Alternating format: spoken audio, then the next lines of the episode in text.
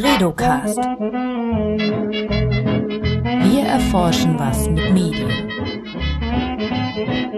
Herzlich willkommen beim Bredocast. Das ist der Podcast aus dem Leibniz-Institut für Medienforschung in Hamburg mit mir, Johanna Seebauer. Ich spreche in diesem Format mit Forscherinnen und Forschern aus unserem Institut über ihre Arbeit. Gregor Wiedemann ist heute mein Gast und er wird mir erklären, wie man Verfahren entwickelt zur automatischen Erkennung von Argumenten in großen Textmengen. Das äh, kann sehr hilfreich sein als Forscher, wenn man sich mit großen Textmengen auseinandersetzen muss, was zum Beispiel heutzutage auf Social Media oft der Fall ist. Gregor und sein Team äh, forschen an diesem Instrument und heute wird er das im Detail erklären. Hallo Gregor.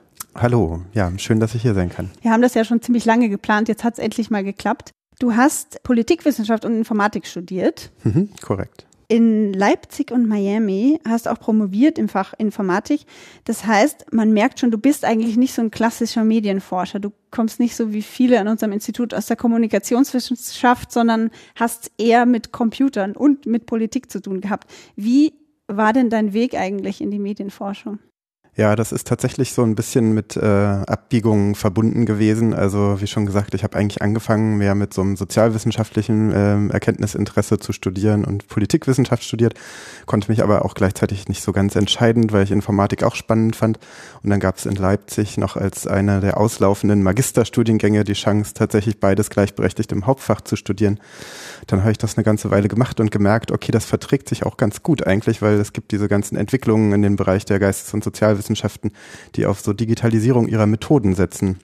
Und dann hatten wir einen großen Schwerpunkt für automatische Sprachverarbeitung in der Informatik in Leipzig. Und da habe ich dann schnell gesehen, okay, die ganzen Methoden, um diese großen Textmengen, die jetzt so anfallen, ähm, so ein bisschen mehr aufzubereiten und ein bisschen besser zu verstehen, wie kann man das nutzbar machen für sozialwissenschaftliche Analysen. Das hat mich dann auf jeden Fall gereizt und war dann so der, der Einstieg in diese diesen Schwerpunkt äh, der Informatik äh, eben für die sozialwissenschaftliche Anwendung. Genau, und da äh, lag es dann irgendwann nahe, sozusagen über den Weg der Digital Humanities, die eher so eben diese geisteswissenschaftliche Schiene eben abdecken, dann rüber zu den Sozialwissenschaften wieder mehr zu gehen. Und jetzt bin ich dann tatsächlich in Hamburg irgendwann gelandet bei den Medienwissenschaften. Und tatsächlich ist es so, dass die Verfahren sich ähm, für die Disziplinen alle mehr oder weniger äh, eigenen, äh, die wir erforschen und die bei mir zum Einsatz kommen. Also die sind jetzt nicht äh, sehr disziplinär festgelegt, ähm, sondern äh, es ist tatsächlich so, dass man die Sachen, die in der Informatik da entwickelt werden, dann halt auch äh, auf ähm, ja, Fragestellungen aus ganz unterschiedlichen Disziplinen gut anwenden kann und die dafür aber jeweils vielleicht immer ein bisschen anpassen muss. Mhm. Das, diese Digitalisierung der Methoden, die du gerade angesprochen hast, das nennt man ja Computational Social Science, richtig? Mhm, ja, das wäre so ein Oberbegriff, der äh, en vogue ist seit ein paar Jahren dafür, ja. Und darunter versteht man einfach, dass Methoden der klassischen Sozialwissenschaft in den digitalen Raum transportiert wurden oder wie? Ja, das äh, kommt von beiden Seiten her. Also ähm, die Anforderung ist einerseits natürlich aus den äh, anwendenden Disziplinen heraus, dass die gerne mit den Methoden weiterarbeiten wollen, die sie bereits kennen und die eine lange Tradition in ihren Fächern haben und die gerne äh, wollen, dass man das, was man dort händisch und manuell in äh, viel äh, ja, mühsamer Arbeit erledigt hat, jetzt in große ähm, ja, Mengen skalieren kann, so dass man auch große Textmengen vielleicht äh, auswerten kann oder gleichzeitig überhaupt erstmal so eine Orientierung in den großen ähm, Datenmengen schafft, so dass man sozusagen rausfiltern kann, was ist denn jetzt überhaupt interessant für mich äh, und meine Fragestellung. Ähm, und gleichzeitig sozusagen gibt es eben von der anderen Seite her die Bewegung von der Informatik auf die anwendenden Disziplinen zu, die sagen, ähm, wir haben hier die und die Methoden, die wir bei uns entwickelt haben, vielleicht vor dem Hintergrund von eigentlich Suchmaschinentechnologie. Und wir haben aber den Eindruck, das könnte auch interessant sein, äh, vielleicht für euch in den anwendenden Disziplinen. Wollt ihr nicht damit irgendwas machen? Ihr arbeitet mit, mit Argumentmeinung, also mit, wo aus großen Textmengen Argumentbestandteile oder Argumentstrukturen rausgefiltert werden. Das hat man also früher in Inhaltsanalysen händisch gemacht. Da saßen dann mehrere Leute und haben den, den Text durchgeackert und kodiert und äh, Stellen rausgefiltert. Das passiert jetzt alles automatisch. Und das ist auch notwendig, wahrscheinlich, um der ganzen Datenmenge, die im Internet so herumwabert, äh, Herr zu werden. Hm, genau, also es gibt zwei ähm, Quellen quasi, wenn man das grob auftrennen will. Ähm, einmal so Born Digital äh, Daten nennt man das, äh, also die Sachen, die tatsächlich einfach in den digitalen ähm, Sphären entstehen. Das ist das alles, was in Social Media und im Internet äh, so zu finden ist.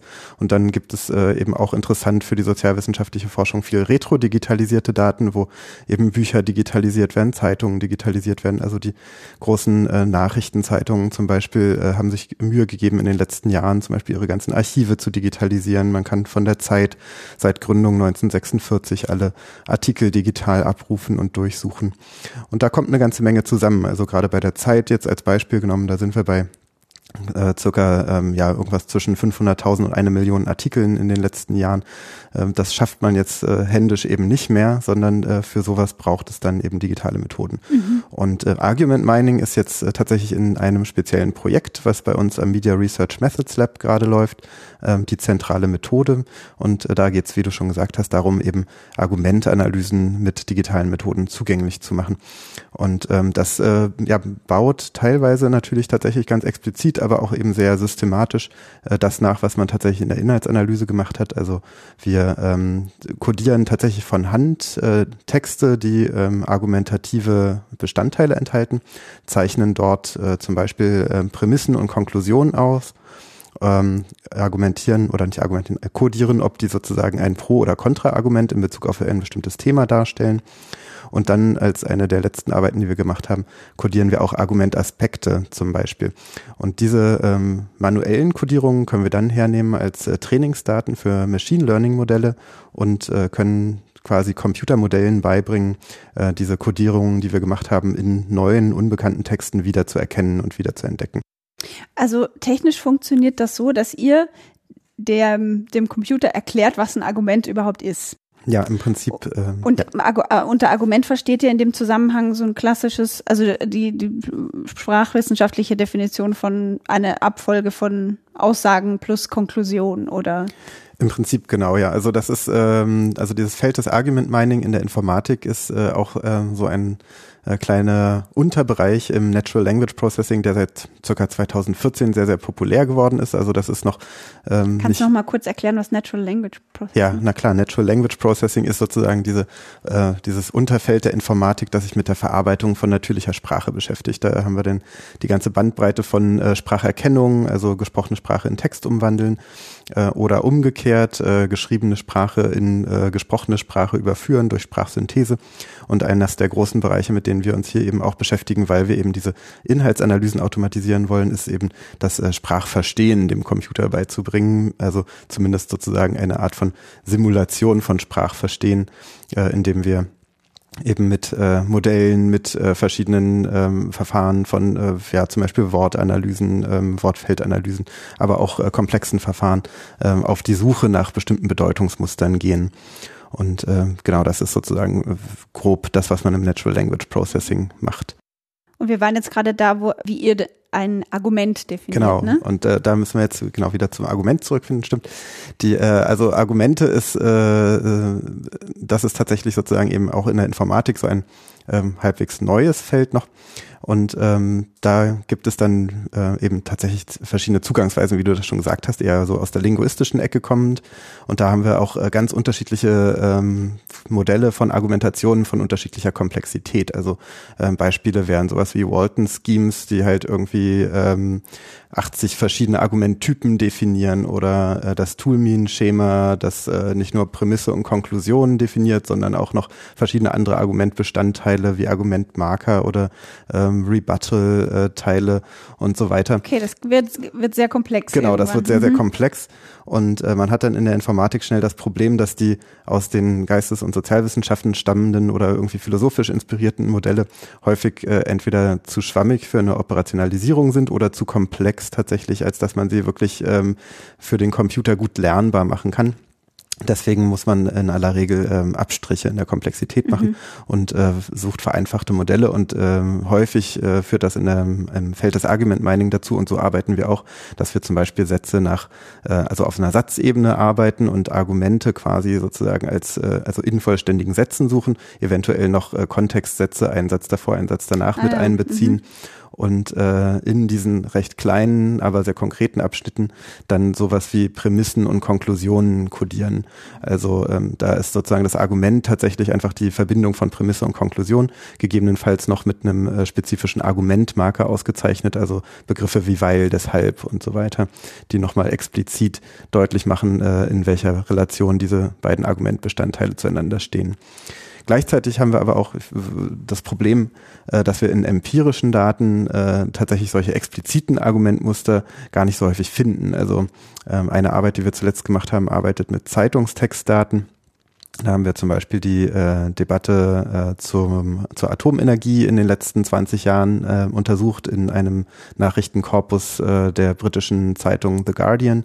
Und es äh, zeigt sich eben nicht nur in diesem Zeitungskorpus, sondern auch in deutschen Zeitungen ist das der Fall, dass äh, so explizite Argumentationen relativ selten sind. Also ähm, in den Artikeln selber, den jetzt Artikeln nicht in User-Kommentaren, User sondern genau. Also mhm. in Social Media äh, ist das tatsächlich jetzt auch äh, nicht so häufig, ähm, sondern was wir viel häufiger sehen, sind äh, eher so Behauptungen, die mit einer spezifischen Wertung verbunden sind oder äh, politische Forderungen, sogenannte Claims, die auch in aller Regel äh, quasi sozusagen die, das Ende in einer Argumentationskette häufig bilden, die aber sozusagen als Argumentationskette äh, sprachlich gar nicht so vollständig ausgeführt wird in aller Regel.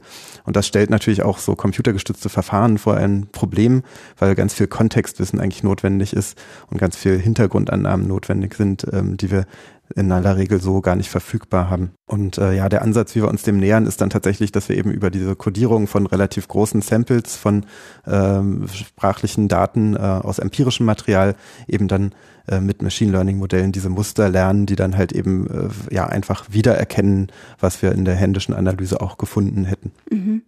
Also nur so als Beispiel jetzt so ein ganz simples klassisches Argument wäre ja zum Beispiel nur Katzen haben sieben Leben Gregor ist keine Katze, folgt, Gregor hat nicht sieben Leben, zum Beispiel. Mhm. Das wäre so zwei Prämissen ne, und eine Konklusion. Das ist etwas, das ihr äh, nicht in dieser einfachen Form wiederfinden könnt in, in Artikeln oder in User-Kommentaren. Also so in der Form, ähm, so explizit äh, systematisch, wie du es jetzt schon aufgeschlüsselt hast, wäre es doch tatsächlich eher möglich, ja. Mhm. Also ähm, genau. Also unser Ziel ist es eigentlich, ähm, daran zu arbeiten ähm, und in unserem Projekt, in dem wir gerade sind, dass wir eben genau diese Prämisse, Konklusion, Unterscheidung tatsächlich machen können. Und dann hätten wir sozusagen jetzt in dem Fall eben diese Prämisse, äh, Gregor ist keine Katze oder die Prämisse, äh, Katzen haben sieben Leben. Äh, solche Dinge können können wir auf jeden Fall sicher wiederfinden. Und dann äh, ist es natürlich auch möglich, und das ist das Ziel eben auch bei uns im Projekt, diese Einzelbestandteile, die, äh, die wir halbwegs zuverlässig wiederfinden können, dann auch in ihrem äh, Sinnzusammenhang ähm, in einer logischen, in einer Art logischen Modellierung ähm, zugänglich zu machen. Also dass wir eben dann genau rausfinden können, wie du das gerade schon gesagt hast. Hier haben wir jetzt zwei Prämissen, von denen trifft vielleicht eine zu, die andere nicht. Äh, und daraus können wir einen bestimmten Schluss, äh, eine bestimmte Schlussfolgerung ziehen. Also das ist doch tatsächlich sozusagen das äh, Level an Komplexität, Komplexität, zu dem wir eigentlich hinwollen. Und da ähm, sind wir eben gerade dran. Unter anderem, ähm, dass wir eben diese Prämissen und Konklusionen ähm, als solche eben mit bestimmten Aspekten modellieren. Also für die Atomenergiedebatte zum Beispiel haben wir ein ähm, ein, ein ähm, ja, Kategorien-Set von 13 Aspekten identifiziert, äh, die wir dort äh, zuverlässig häufig wiedergefunden haben in unseren empirischen Daten. Das ist sowas wie so ein Kostenargument. Atomenergie ist äh, halt verursacht bestimmte Kosten oder der Aspekt ähm, Sicherheit äh, für also Reaktorsicherheit, Gesundheitsaspekte, die Auswirkungen auf die Umwelt, ähm, Auswirkungen auf den, den Klimawandel ähm, und so weiter. Das sind sozusagen so bestimmte Aspekte, die in der Debatte, Debatte benannt werden und die können ähm, eben unterschiedlich stark auch mit Pro- und Kontrapositionen verbunden sein. Also das Kostenargument könnte sozusagen in einem Sinnzusammenhang verwendet werden, dass Atomenergie sehr, sehr teuer ist und deswegen eigentlich nicht ähm, gesellschaftlich gewollt sein kann oder dass sie in irgendeiner Betrachtung doch wieder vergleichsweise günstig wäre und damit äh, zum Beispiel ein, eine Begründung für den Einsatz von mehr Atomenergie liefert. Und ähm, diese Unterscheidung, welche Aspekte werden benannt und in welchem Pro- oder Kontra-Kontext, das ist etwas äh, von der Modellierungskomplexität Komplexität, das wir gerade im Moment für einzelne Debatten nachvollziehen. Und wie bringt ihr dann auf einer technischen Ebene jetzt der Maschine bei, was ein Argument ist? Woran erkennt der Computer in einem Text, das ist jetzt ein Satz, der ist Teil von einem Argument und nicht nur ein beschreibender Satz oder sowas?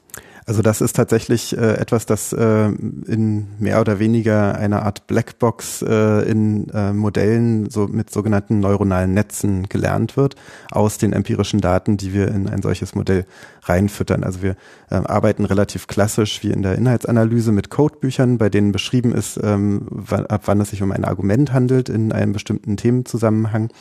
Ähm, und äh, dann äh, haben wir Hilfskräfte, die große Mengen von Argumentmustern oder Argumenten bei uns lesen und dann eben tatsächlich codieren und sagen von äh, hier bis hier äh, geht jetzt sozusagen, oder dieser Satz ist ein argumentativer Satz zum, äh, zum einen und äh, dann äh, von Wort X bis Wort Y in diesem Satz ist jetzt der, die spezifische Stelle, die den Aspekt dieses Arguments zum Beispiel äh, auszeichnet. Und das ähm, genau wird sozusagen für ein Thema für sagen wir mal tausend Sätze gemacht. Ähm, und äh, anhand dieser tausend Sätze kann dann dieses ähm, Machine Learning Modell, was wir einsetzen, in dem Falle ist das ähm, ein sogenanntes Transformer neuronales Netzmodell, ähm, lernen, was äh, eben die bestimmten äh, Wortzusammenhänge auch in ihrem Kontext sind, die eben ein solches Argument auszeichnen. Also wir können dann eben auch ähm, ja, ähnliche ähm, Textstellen wiederfinden, die nicht explizit sozusagen in unseren äh, vorher manuell ausgezeichneten Trainingsdaten wieder äh, auf, schon auftraten, sondern sozusagen äh, semantisch nur nah genug dran sind. Also diese Modelle sind zum Beispiel in der Lage, äh, mit Polysemie und Synonymie umzugehen. Also ähm, wir können ähnliche Wörter finden, die jetzt nicht in unseren Trainingsdaten vorkamen, die quasi synonyme Bedeutungen tragen. Wir können aber auch unterscheiden, je nach Kontext, ob jetzt eben ein bestimmtes Wort tatsächlich in diesem argumentativen Zusammenhang genutzt wurde oder ob das äh, eben äh, hier in einem ganz neuen Zusammenhang steht und deswegen eigentlich für die Argumentation nicht relevant ist. Also durch diese ähm, tatsächliche äh, Qualität dieser neuen neuronalen Netzmodelle, die eben diese Unterscheidungen treffen können, äh, sind wir doch in der Lage inzwischen sehr, sehr gut ähm, auch die menschliche Qualität von Codierungen zu erreichen. Also das war tatsächlich irgendwie vor ja, einigen Jahren noch durchaus ein Problem, dass so diese äh, Maschinencodierungen immer deutlich schlechter waren als das, was Menschen in zum Beispiel Hilfskräfte jetzt in äh, Inhaltsanalyseprojekten erreichen konnten. Aber mittlerweile äh, ist es so, wenn wir die Trainingsdaten systematisch genug erstellen und ähm, die Codebücher tatsächlich einheitlich genug angewendet werden, dann ist die Maschine auf dem Level von menschlichen Codierern. Und ähm, das ist natürlich was, äh, was uns erlaubt, dass wir tatsächlich solche Zeitungstextkorpora von äh, Zeitungsberichten Berichterstattung über 20 Jahre hinweg mit vielen äh, hunderttausend äh, Artikeln äh, zu verschiedenen Themen äh, am Ende bearbeiten können. Und wie genau ist jetzt dieses Tool, würdest du sagen? Also ähm, fängt dieses Tool wirklich jedes Argument in einem Text auf oder geht euch da was durch die Lappen jetzt? Da geht uns auf jeden Fall auch was durch die Lappen. Das ist definitiv ähm, der Fall, dass diese Modelle äh, nicht hundertprozentig korrekt arbeiten, wie aber auch Menschen nicht hundertprozentig korrekt arbeiten. Ne? Also wir ähm, müssen, um diese Modelle zu trainieren, eben Trainingsdaten erstellen und dazu ähm, äh, müssen wir auch sicherstellen, dass die, diese Trainingsdaten eine bestimmte Qualität haben und das wird ähm, erreicht, indem man Intercoder-Reliabilitäten bestimmt. Ja, also ähm, das heißt sozusagen, wir haben zwei äh, Codierer mindestens, die wir auf äh, die gleiche Menge an Sätzen los ähm, jagen und äh, die sozusagen dann halt die Kodierung für uns vornehmen und am Ende gucken wir, wie gut stimmen die überein. Und natürlich sind viele Sachen Interpretationsfragen, ja, also die Sprache ist äh, nicht ganz eindeutig, die Codebücher sind nicht ganz eindeutig. Und da gibt es viele Grenzfälle, wo man sagt, irgendwie, jetzt würden wir eigentlich sagen, das hier ist ein Kostenargument oder das ist vielleicht doch eher äh, ein anderer Aspekt, der hier benannt wird. Und auch diese Aspekte sind natürlich nicht immer völlig trennscharf oder werden gleichzeitig angesprochen und ähm, da äh, ist es eben, zeigt es sich auch schon, dass Menschen sozusagen vielleicht eine ähm, Übereinstimmung von, sagen wir, äh, 80, 90 Prozent erreichen können, ja. Ähm, und äh, das ist dann sozusagen auch in etwa das Level, das die Maschine wieder reproduzieren kann. Also wir so haben gut auch, sind sie. Ähm, wirklich, also man kann die mit einem Menschen vergleichen. Ja. Hm. Wahnsinn. Ja. Doch, doch, also das ist tatsächlich da, äh, ganz erstaunlich, was an Entwicklungen in den letzten Jahren im Natural Language Processing stattgefunden hat, dass wir quasi äh, Modelle haben, die eben so viel von Sprache wissen, äh, so viel äh, ja, Wissen, statistisches und linguistisches Wissen über Sprache in sich tragen, ähm, dass äh, eben tatsächlich äh, ja so menschliche Codierleistungen damit äh, sehr gut erreicht werden. Was passiert aber jetzt mit Ironie oder mit Dialekten oder sowas? Kommt das, ist, das Tool äh, damit klar?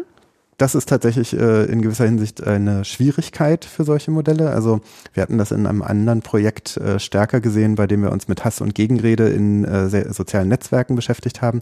Und da ging es darum zu gucken, ähm, ja, in welchen Bezug auf welche Themen werden bestimmte Hassredekommentare mit welchen Gegenredekommentaren ähm, annotiert. Und dazu mussten wir natürlich auch erstmal automatisch rausfinden, was ist ein Hassredekommentar, was ist ein Gegenredekommentar. Da ist das Vorgehen ganz ähnlich, dass wir das auch eben anhand von äh, manuell kodierten Trainingsdaten Daten äh, ein Machine Learning Modell trainiert haben und das dann äh, auf viele hunderttausend äh, Kommentare auf äh, Facebook angewendet haben.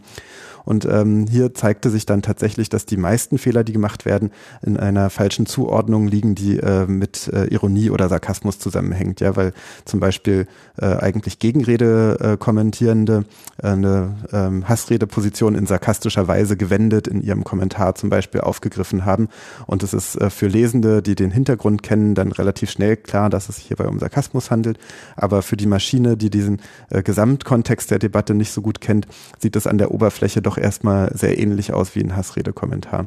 Und äh, dem kann man jetzt lediglich begegnen, indem man auch spezifisch für diese Aufgabe, zum Beispiel für Ironie oder Sarkasmuserkennung, wieder neue Modelle trainieren würde, wo man eben tatsächlich äh, mehrere hundert ähm, Kommentare zum Beispiel zeigen würde, äh, bei denen äh, wieder ähm, äh, Codierer ausgezeichnet haben, ob es sich hierbei jetzt um einen ironischen und sarkastischen Kommentar handelt oder ob dieser Kommentar eben sachlich und ernst gemeint ist. Und das ist natürlich auch teilweise äh, wirklich nur mit spezifischem Kontextwissen erkennbar, manchmal sogar erst, wenn man weiß, wer ist der Autor eines bestimmten Kommentars, weil die Textoberfläche ohne diese Kontextinformation das selbst gar nicht hergibt. Aber für die ähm, Kommentare, wo das aus der Textoberfläche selbst heraus ähm, zu interpretieren ist, eigentlich ohne dieses spezielle Kontextwissen, kann die Maschine das wieder auch äh, in ausreichender Güte lernen, um das am Ende zu unterscheiden. Und äh, je nach Themengebiet spielt das eine mehr oder weniger große Rolle. Also bei diesen äh, Hass- und Gegenredeanalysen hat das natürlich ähm, ein stärkeres Gewicht, ja. Also weil äh, in diesen sehr polarisierten Social-Media-Debatten ist äh, Ironie ein häufig verwendetes Mittel und Sarkasmus äh, kommt sehr, sehr viel vor. In anderen äh, Zusammenhängen spielt das kaum eine Rolle und äh, stört deswegen die Analyse auch nicht so stark. Ein ganz einfaches Beispiel, wo man das vielleicht nochmal sich vergegenwärtigen kann, wäre auch sowas wie Negation. Ja, also man hatte lange Probleme, ähm, die Verneinung von der Aussage äh, korrekt zu modellieren und das dreht natürlich zum Beispiel in Bezug auf Argumentanalysen eine Pro-Kontra-Position total um. Ja, mhm. ob man jetzt sagt irgendwie, ich bin äh, für die Einführung von Atomenergie oder ich bin nicht für die Ein äh, äh Einführung von Atomenergie und diese explizite Modellierung von Negation die äh, ist eben gar nicht so trivial. Und äh, wenn man sie denn vornimmt, äh, verbessern sich aber äh, in aller Regel bestimmte Qualitätsmetriken, die jetzt zum Beispiel die Genauigkeit der Zuordnung von Pro-Kontra-Positionen betreffen, gar nicht so stark. Ja, also ähm, weil äh, diese Negation ähm, am Ende die korrekt zu machen, ähm, ja, verbessert sozusagen die Genauigkeit dann irgendwas zwischen zwei und vier Prozent oder so, ja, irgendwie. Und man könnte jetzt sagen, wenn man viele 10.000 Zeitungsartikel untersucht über einen langen Zeitverlauf, dann ist mir diese Fehlerverbesserung äh, von zwei bis vier Prozent gar nicht so wichtig. Und ähm, für so eine quantitative Inhaltsanalyse, wo ich große Trends in den Daten sehen will, brauche ich das vielleicht in dieser Genauigkeit gar nicht. Aber wie gesagt, dieses Problem der Negation ist auch mittlerweile eben durch diese neuen neuronalen Netzmodelle, die wir verwenden, weitgehend mit abgedeckt. Also die sind tatsächlich in der Lage, solche Negationen zuverlässig zu erkennen und dann die Entscheidung richtiger zu treffen. Du beschäftigst dich ja wirklich viel mit Sprache einfach. Ne? Ja. Würdest du sagen, dass Teil deiner Arbeit auch sprachwissenschaftlich ist? Definitiv, ja. Also die ähm, dieses ganze Feld des Natural Language Processing, das äh, hat ja auch große Überlappungen zur Computerlinguistik. Also da äh, würden jetzt äh, in Spezialdiskursen zwar Leute natürlich irgendwie immer einen Unterschied sehen, ob man jetzt irgendwie Computerlinguistik macht, also ein explizites sprachwissenschaftliches Interesse hat und Spracheigenschaften untersucht, oder ob Sprache jetzt nur das Mittel ist, mit dem man eigentlich andere Dinge untersucht. Aber äh, wenn man diese Feinheiten mal beiseite lässt, dann äh, gibt es da eben ganz, ganz große Überlappungen und äh, das Feld der Computerlinguistik ist tatsächlich eins, das äh, so vielleicht äh, als Vorläufer von diesen ganzen Entwicklungen mit Computational Social Science, Digital Humanities und so weiter mit am ehesten begonnen hat, quasi äh, in der Linguistik die eigenen Methoden und Vorgehensweisen zu digitalisieren und äh, mit großen Textmengen zu arbeiten. Also da ist in den 80er, 90er Jahren mit gestartet worden, dass man gesehen hat, das, was Linguistinnen und Linguisten händisch in äh, viel Kleinarbeit machen, dass das äh, teilweise viel effektiver und ähm, ja mit viel mehr Daten äh, eben in digitalen Welten geht. Und ähm, damit ist ganz, ganz viel neues Wissen erschlossen worden, auch ähm, für die ja, Untersuchung von Sprache einerseits, aber eben dann auch, äh, um dem Computer Sprachverstehen beizubringen. Mhm.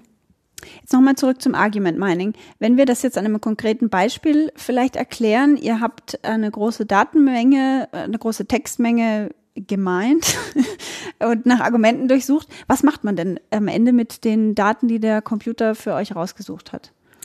Ja, das muss das, dann am Ende wieder ein Mensch äh, wahrscheinlich analysieren. Oder genau, das ist sozusagen dann ein großer Datensatz zum Beispiel, der da entsteht, äh, der dann wieder in irgendeiner Form quantitativ und qualitativ ausgewertet werden kann. Also für das Atomenergiebeispiel nochmal ähm, haben wir eben äh, am Ende ähm, sagen wir, äh, aus diesen ganzen 20 Jahren äh, irgendwas zwischen 5.000 und 7.000 Zeitungsartikeln, die sich mit dem äh, Thema beschäftigt haben im Guardian. Und äh, in diesen Zeitungsartikeln haben wir 90.000 Sätze äh, drinstehen und von diesen 90.000 Sätzen sind äh, irgendwas zwischen 10 und 15.000 als irgendwie argumentativ identifiziert worden. Und jetzt können wir im Zeitverlauf zum Beispiel gucken, ähm, in einer quantitativen Auswertung, äh, wie verteilen sich denn Pro- und Kontra-Argumente in dieser gesamten Debatte äh, in Bezug auf Atomenergie aber eben auch in Bezug auf die einzelnen Aspekte.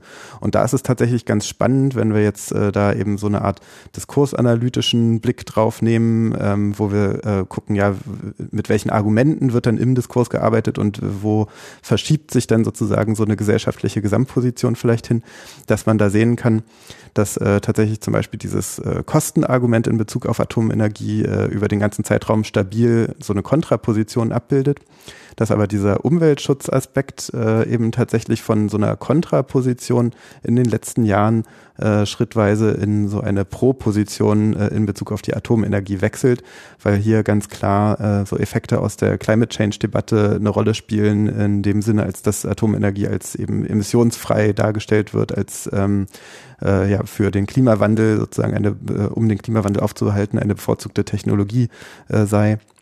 Und das äh, spielt in der britischen Debatte äh, offensichtlich noch äh, stärker eine Rolle als bei uns, dass hier sozusagen dann auch insgesamt zum Beispiel so eine Verschiebung von äh, ja, Pro- und Kontra-Argumenten in Richtung der Befürwortung von Atomenergie äh, über den langen Zeitverlauf dann auch eindeutig feststellbar ist. Und das kann man eben mit solchen Argument-Mining-Verfahren sehr gut zeigen, auch mit welchen Argumenten passiert das. Und ähm, ja.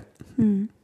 90.000 Sätze hast du gerade gesagt, habt ihr, ja. habt ihr mhm. daraus gefiltert. Das könnte ja eigentlich man mit einem Team an ja, Forschern gar nicht so wuppen, oder? Also, also 90.000 wird schon tatsächlich sehr schwer, dass, wenn man das jetzt händisch machen wollte. Ähm, genau, also äh, bei mir im Projekt äh, arbeitet jetzt tatsächlich ein Doktorand an äh, der Sache und äh, zwei Hilfskräfte, die die Codierungen vornehmen. Und äh, die haben das jetzt ähm, für die äh, Atomenergie-Debatte im Zeitraum von circa sechs Monaten ähm, hinbekommen, sozusagen diese Trainingsdaten dafür zu erstellen und äh, dann die Klassifikationen eben auf diesen Daten vorzunehmen.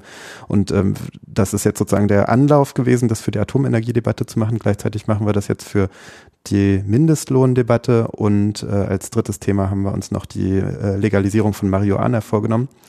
Und, äh, das, die laufen gerade jetzt. Die, die laufen gerade jetzt, mhm. diese ähm, drei ähm, Debatten, die wir uns näher anschauen wollen.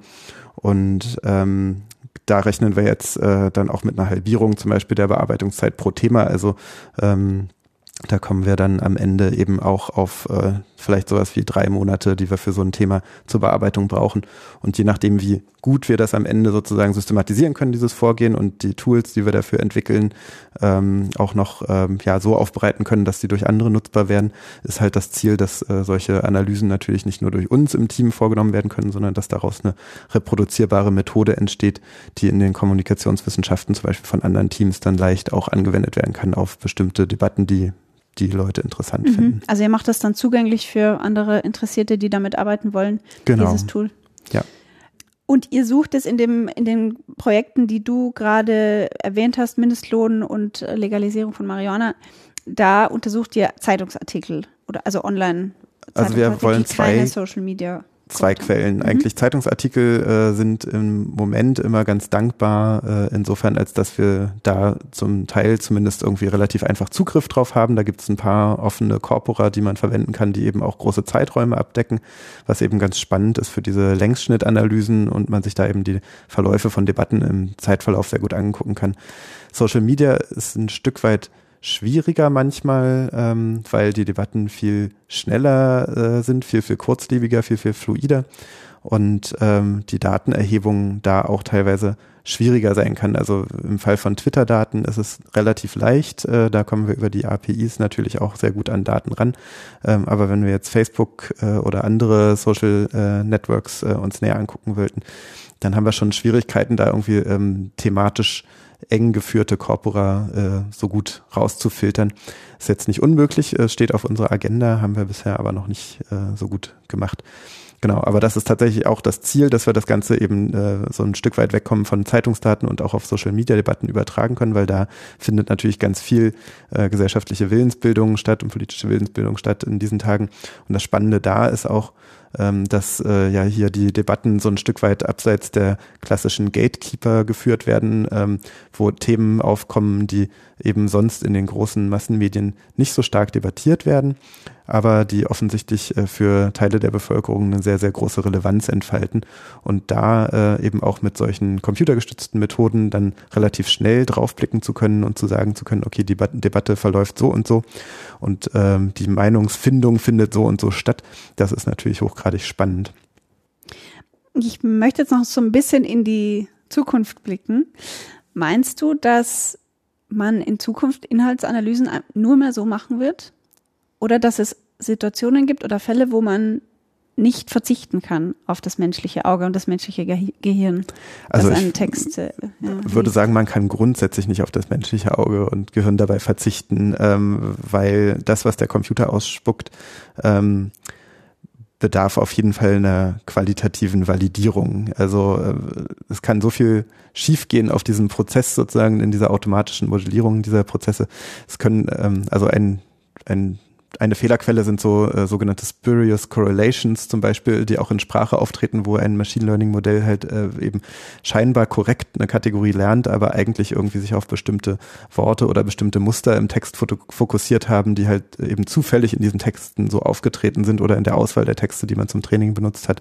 Hast du ein Beispiel? Ähm, also jetzt nicht aus meinem konkreten Arbeiten, aber ein schönes Beispiel ist äh, zum Beispiel die Klassifikation von äh, Covid, äh, nicht Covid, äh, auf Röntgenaufnahmen von Lungen gewesen. Da okay. gab es einen schönen Fall, äh, der vor zwei Jahren, einem Jahr publiziert wurde, ein großes Datenset, was im Machine Learning Bereich veröffentlicht wurde, was äh, Röntgenaufnahmen eben äh, unterteilt hatte nach äh, Covid-Patienten, nicht Covid-Patienten und äh, eben dann die Maschine lernen sollte, anhand dieser Aufnahmen diese Unterscheidung zu treffen für die medizinische Diagnostik unglaublich unglaublich nützlich und äh, sinnvoll. Was in diesem Datenset falsch gemacht wurde, war, dass die ähm, Daten von unterschiedlichen Krankenhäusern gesammelt wurden, regionalen Krankenhäusern und äh, zentralen großen Krankenhäusern äh, und äh, die äh, in diesen Röntgenaufnahmen noch teilweise ähm, Dateinamenbeschriftungen äh, unten im Bild mit drin hatten. Also äh, da war dann ähm, einfach der Dateiname mit einem bestimmten Muster und teilweise auch mit unterschiedlichen Schriftarten sozusagen aus diesen unterschiedlichen Krankenhäusern repräsentiert. Und was man am Ende rausgefunden hat, ist, dass äh, die Modelle, die sehr gut auf einmal scheinbar funktioniert hatten, um äh, Covid, nicht Covid vorherzusagen, eigentlich sich darauf konzentriert hatten zu unterscheiden, welche Schriftart wurde Ach, jetzt in dieser äh, Dateinamen äh, verwendet, der da noch mit drauf ist auf dem Bild, ja. äh, und äh, tatsächlich das äh, wiederum korrelierte mit, aus welchem Krankenhaus kommen diese Aufnahmen und dann hatten natürlich ähm, alle in diesen Zentralkrankenhäusern äh, die schweren Covid-Fälle und ähm, in äh, den regionalen Krankenhäusern waren jetzt nicht so hohe Covid-Fallzahlen. Und das war letztendlich die Korrelation, die die Maschine gelernt hat. Und äh, ja, also das, äh, also bis das rausgefunden wurde, äh, war das Datenset natürlich aber trotzdem schon sozusagen irgendwie in der ganzen Community irgendwie äh, zigfach eingesetzt worden irgendwie und ähm, zum Testen benutzt worden und man hat eigentlich rausgefunden, nee, das ist Quatsch, ja. Also insofern, äh, man kommt äh, nicht um eine qualitative Bewertung der Sachen drumherum, die sich dann immer im konkreten Einsatz zeigt. Ne? Also wenn wir eine gewisse Güte von diesen automatischen Verfahren auf unseren Testdaten erreichen, dann heißt das äh, noch nicht, dass wenn wir die jetzt in the wild auf äh, zum Beispiel Social Media Daten loslassen, dass das dann da auch super gut funktioniert, sondern dann müssen wir uns definitiv angucken, was macht die Maschine äh, für Vorhersagen auf diesen Social Media Daten, auf denen wir sie eigentlich nicht trainiert hatten und finden dann raus, okay, das äh, funktioniert gut genug für unsere Zwecke oder eben nicht gut genug für unsere Zwecke. Insofern wird die ähm, manuelle Begutachtung dieser Sachen keineswegs überflüssig, sondern die gewinnt vielleicht sogar an Bedeutung insofern, als dass wir eben die Maschine kontrollieren müssen, dass sie alles richtig macht. Und gleichzeitig gewinnen wir aber auch Kapazitäten dafür und Ressourcen dafür, dass wir halt eben äh, spannendere äh, Fragestellungen beantworten können, irgendwie mehr Auswertungen machen können.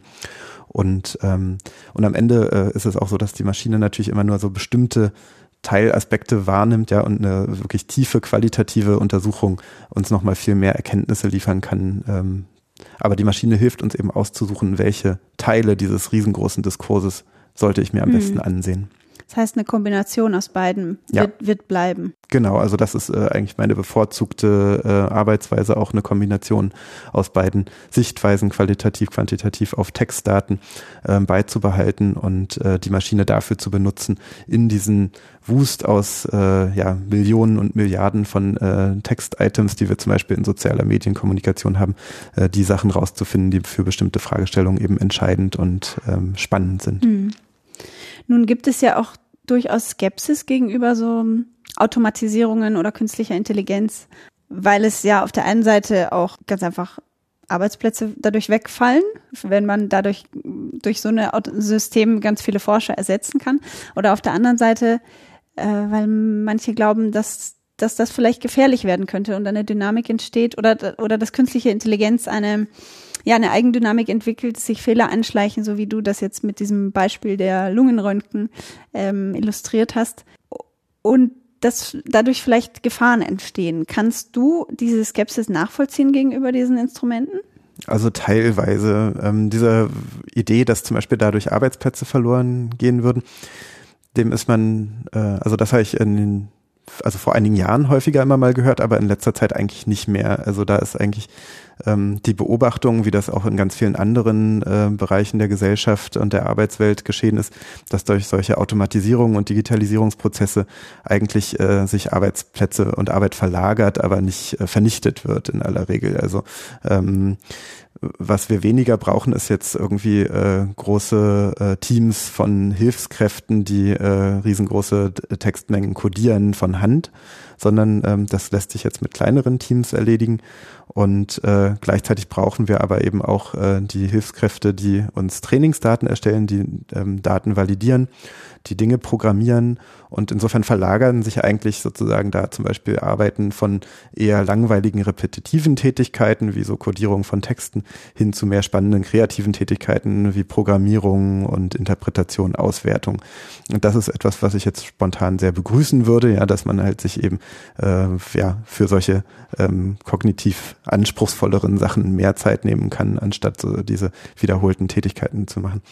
Die andere Frage ist, äh, oder, oder die andere angesprochene Sache äh, mit der Gefahr durch den vermehrten Einsatz von solchen Machine Learning Modellen und künstlicher Intelligenz, die kann ich dann schon eher nachvollziehen, ähm, weil das, wie gesagt, äh, so eine Art äh, manchmal so eine, eine naive Zukunftshoffnung äh, ja, sozusagen darauf gibt, irgendwie, dass, dass diese äh, künstlichen Intelligenzprodukte ähm, jetzt äh, irgendwie bestimmte Dinge lösen würden, die zum Beispiel als Probleme in einer Organisation auftreten oder in einer Gesellschaft auftreten.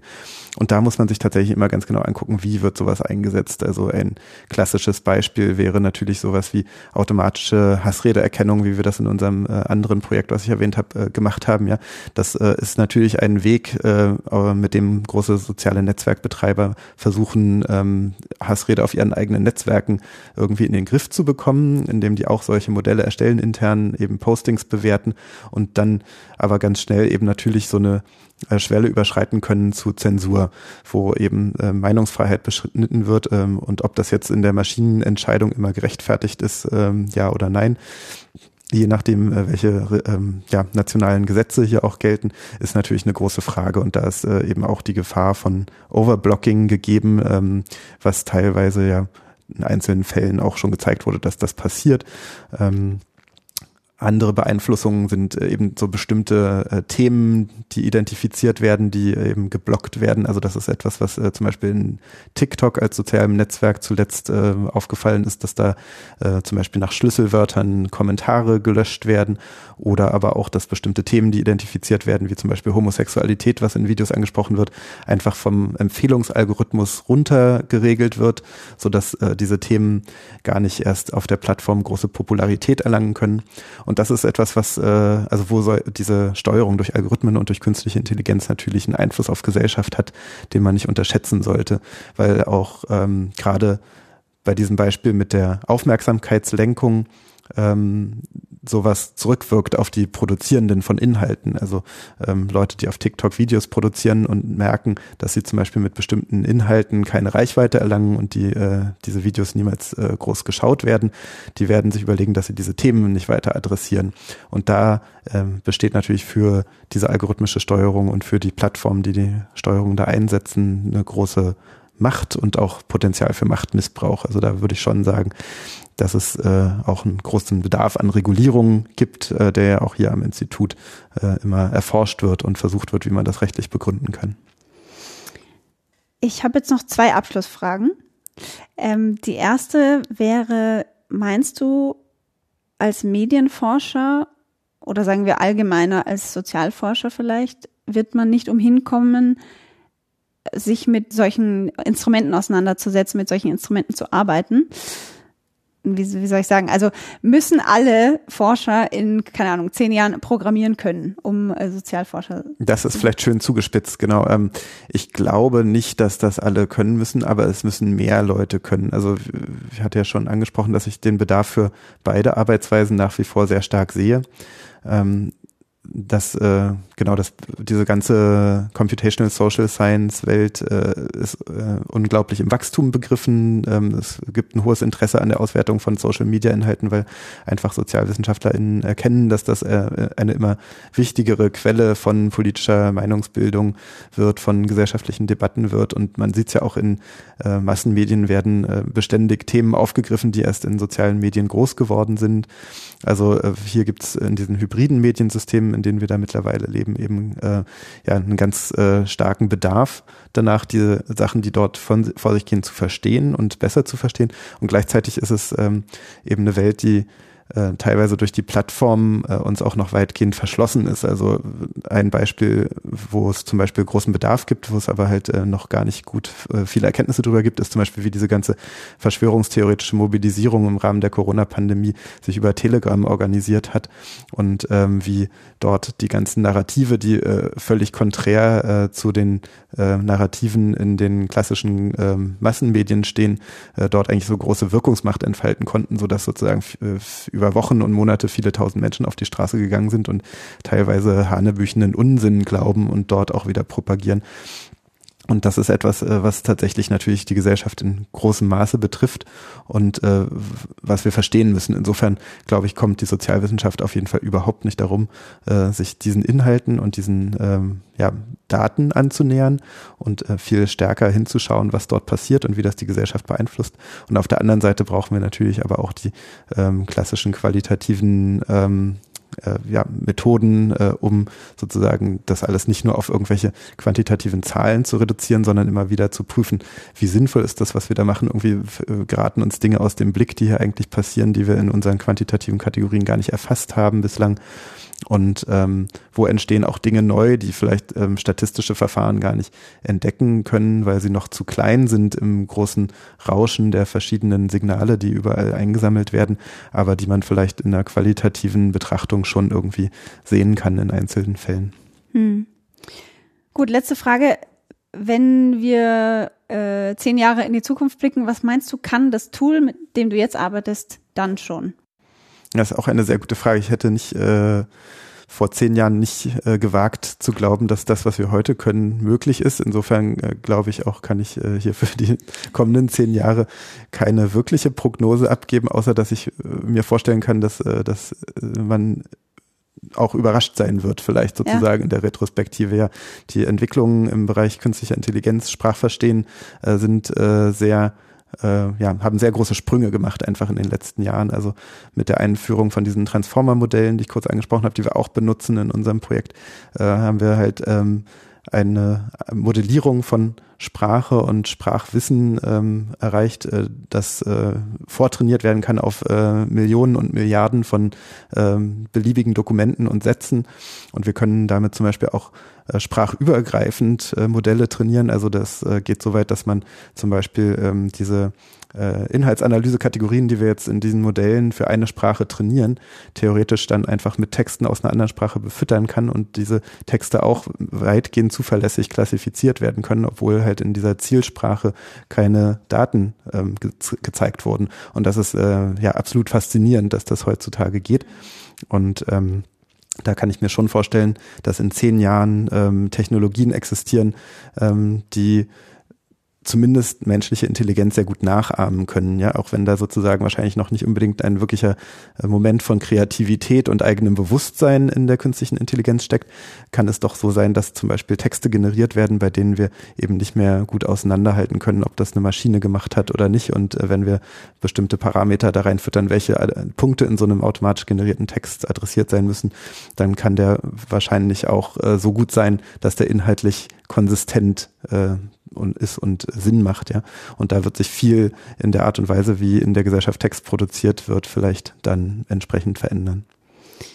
Wir sind gespannt, was da noch kommt. Vielen Dank, Gregor, dass du einen kleinen Einblick gegeben hast in deine Arbeit. Ja, das war der Bredocast. Wir danken fürs Zuhören. Falls ihr euch interessiert für unsere Themen oder für dieses Projekt im Speziellen, dann besucht doch die Website www.leibniz-hbi.de oder folgt uns auf Twitter at Bredo-Institut.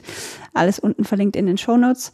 Ja, das war's. Hast du noch was zu sagen, was wichtig ich ist. Ich bedanke mich auf jeden Fall für die Möglichkeit, äh, hier das auch ein bisschen vorstellen zu können. Und äh, ja, ich finde, das ist eine spannende Entwicklung, die wir da mit erleben Fall. dürfen. Vielen Dank und tschüss. Bredocast. Wir erforschen was mit Medien.